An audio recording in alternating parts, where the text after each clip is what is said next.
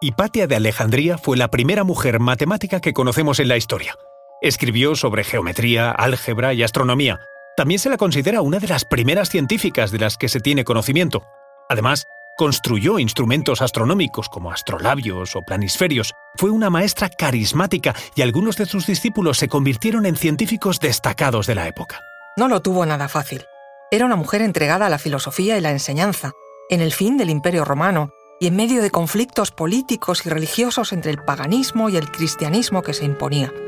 Tenía alumnos de ambas creencias, pero defendió sus ideas filosóficas en momentos convulsos y una turba de fanáticos cristianos la asesinó. Para muchos es hoy un símbolo de la mujer libre. Conoce mejor al equipo que protege nuestras costas. Alerta en el mar, el jueves a las 10 un nuevo episodio en National Geographic.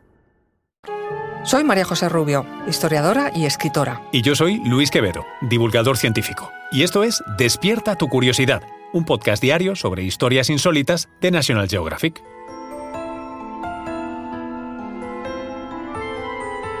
Y recuerda, más curiosidades en el canal de National Geographic y en Disney Plus. Hipatia nació en la ciudad egipcia de Alejandría, territorio romano, en el siglo IV después de Cristo. Era hija de Teón, un ilustre matemático y astrónomo al que no tardó en superar en conocimientos de ciencias y filosofía. Tuvo como maestro al filósofo Isidoro, que la formó en el pensamiento neoplatónico, la corriente de moda por aquel entonces. Aprendió también oratoria, el arte de hablar para convencer, muy valorado por los romanos, y practicó además el mens sana in corpore sano, porque su padre la hizo cultivar el ejercicio físico, especialmente el remo y la hípica. Hipatia alcanzó el grado más alto como filósofa y maestra. Aprendió la historia de las diferentes religiones y conocía a fondo el pensamiento de los grandes filósofos. Logró prestigio como filósofa justa y sabia. Muchos la consideraban la sucesora de Platón. Fundó una escuela en su casa donde estudiaban alumnos llegados de todas partes del Mediterráneo, tanto paganos como cristianos. Entre estos últimos figuraban sus amigos, Sinesio de Cirene, que llegó a ser obispo, y Orestes, prefecto de Egipto, que fueron protectores de su maestra. La tolerancia parecía ser el santo y seña de la escuela de Hipatia. Ella fue además una pionera científica. Ninguna de sus obras se ha conservado, pero se conocen gracias a sus discípulos. Escribió sobre geometría, álgebra y astronomía, campos en los que hizo grandes aportaciones con nuevas teorías matemáticas. Logró incluso cartografiar cuerpos celestes. Pero además de la teoría le interesaba la práctica.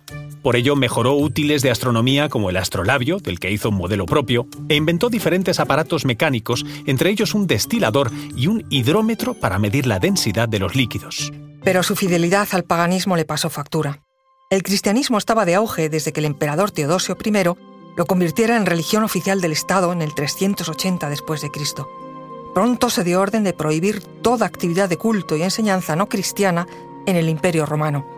Esto dio pie a ciertos patriarcas de Alejandría a ordenar la demolición de los templos paganos y el saqueo de la mítica gran biblioteca, cuyas estanterías quedaron vacías de libros. Hipatia fue obligada a cerrar su escuela y convertirse al cristianismo, pero ella defendió a capa y espada sus ideales. Orestes, su influyente alumno cristiano, trató de defenderla, pero incluso esto fue en su contra. El veredicto fue claro, cundió el rumor de que Hipatia era la pagana causante de conflictos entre las autoridades cristianas de Alejandría, temieron su sabiduría y su influencia. Y el final fue cruel. Un grupo de fanáticos cristianos la apresó, la arrastró por toda la ciudad hasta la catedral. Allí la ataron, la desnudaron y golpearon con piedras y tejas hasta descuartizarla. Después, quemaron sus restos. Este asesinato fue un acto vandálico que causó vergüenza en la cristiandad de la antigüedad tardía y tristeza a muchos que admiraban a Hipatia y tanto habían aprendido de ella.